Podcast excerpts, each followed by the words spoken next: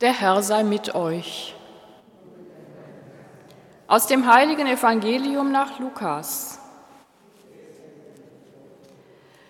Am ersten Tag der Woche waren zwei von den Jüngern Jesu auf dem Weg in ein Dorf namens Emmaus, das 60 Stadien von Jerusalem entfernt ist.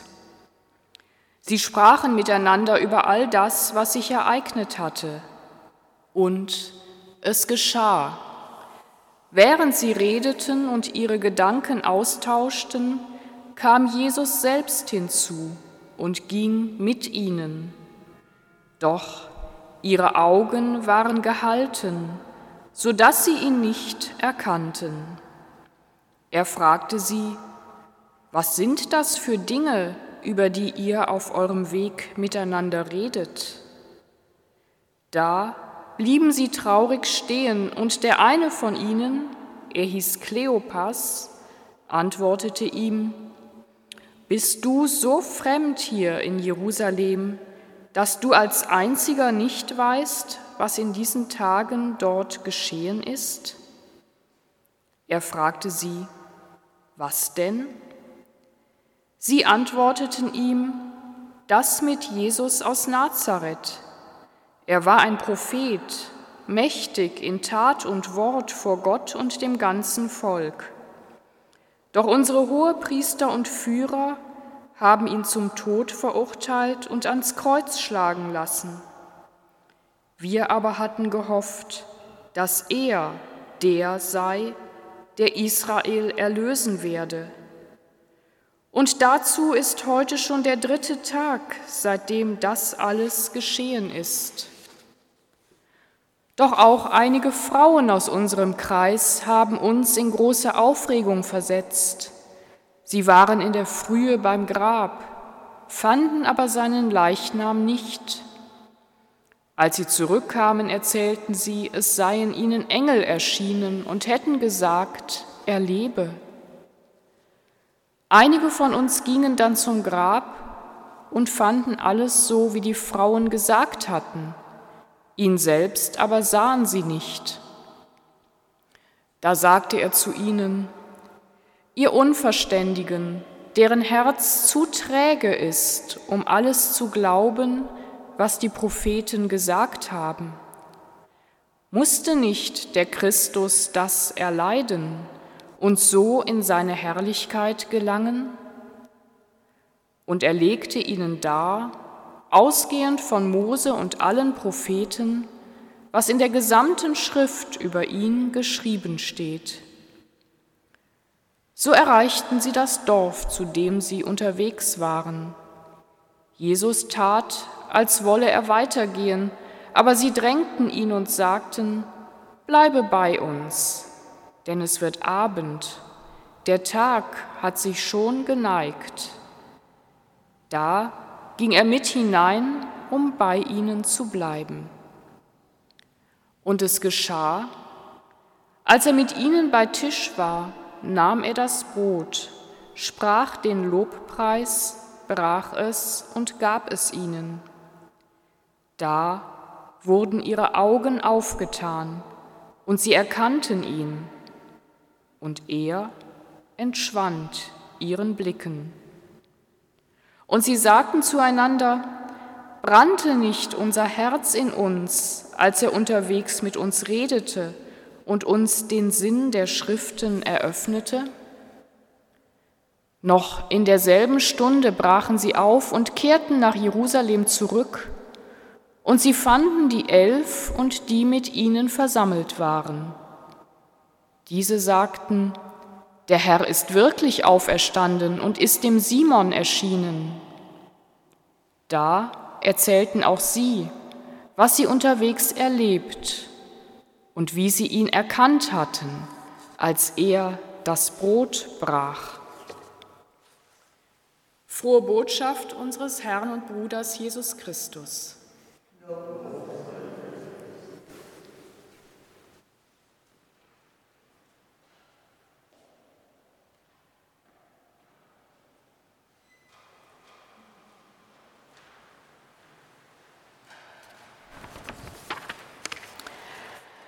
Es gibt ein Sprichwort, liebe Mitfeiernde, das lautet, Liebe macht blind.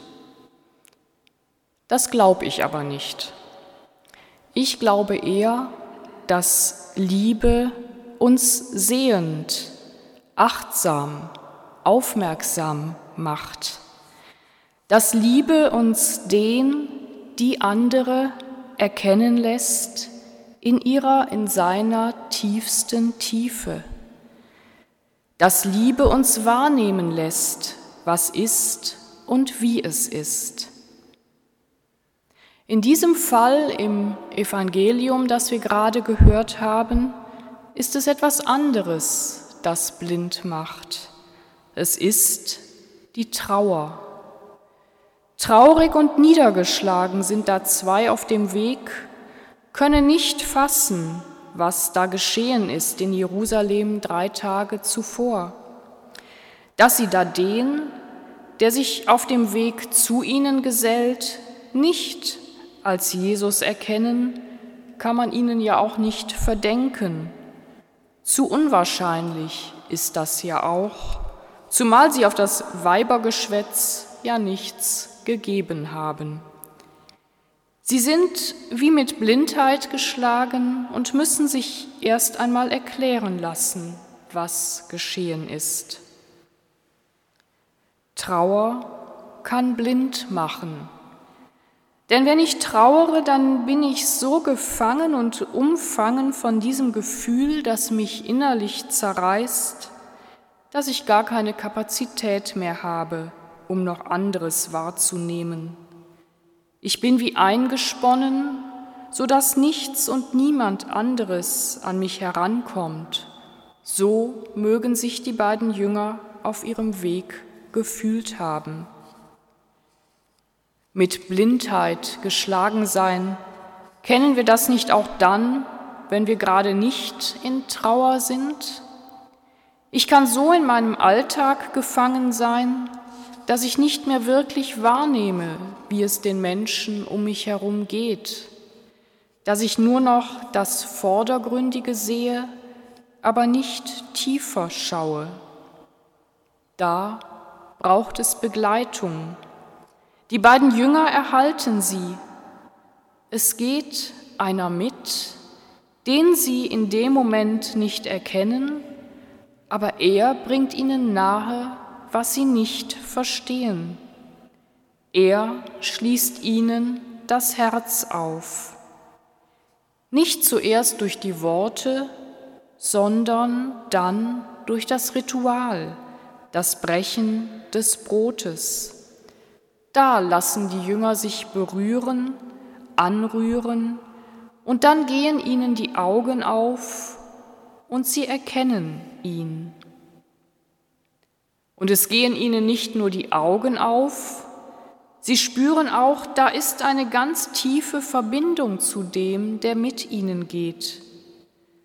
Brannte nicht unser Herz in uns? fragen sie. Wann brennt unser Herz in uns? Kennen wir das, dass wir so angerührt, begeistert, motiviert und inspiriert sind, dass wir Feuer fangen von etwas oder durch jemanden? Brennt uns das Herz, wenn wir ein Schriftwort hören, das uns neu aufgeht?